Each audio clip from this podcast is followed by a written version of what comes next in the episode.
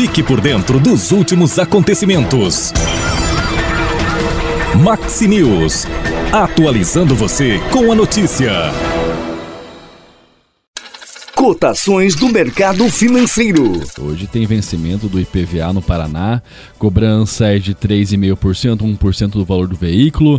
A data de vencimento varia de acordo com o número final da placa do veículo. O contribuinte poderá pagar o imposto à vista, com 3% de desconto ou parcelado em 5 vezes sem juros. O pagamento poderá ser feito por meio de guia de recolhimento via Pix também é possível pagar o imposto no cartão de crédito em até 12 vezes, mas com um jurinho meio salgado. Eu entrei ontem para ver, por curiosidade, Sim. entrei. Caramba, fica. Um valor maior, bem considerável. Bem considerável.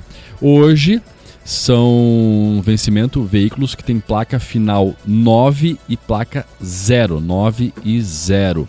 Ontem foi 7 e 8 e na segunda foi 5 e 6. Então hoje termina essa primeira rodada de pagamentos, que é o pagamento à vista ou a primeira parcela do 5 vezes, ou enfim, o cartão de crédito, aí vai, varia de acordo com o vencimento, né? E a Petrobras anunciou ontem que aumentará o preço da gasolina para as distribuidoras a partir do dia 25 de janeiro, no caso, hoje. Os demais combustíveis não tiveram os preços alterados. Trata-se de um aumento de 3,08 centavos, né, R$ 3,08 para R$ 3,31 por litro. Acréscimo nominal é de 23 centavos por litro, que representa uma alta de 7,46%. O último reajuste de preço da gasolina já havia sido realizado em dezembro, com a redução de 6,1%. No patamar anterior, os preços da gasolina brasileira eram negociados abaixo dos preços do mercado internacional. Vale lembrar que o valor final dos preços do combustível nas bombas não depende somente dos cobrados nas refinarias, mas também de impostos e das margens de lucro de distribuidoras e revendedores.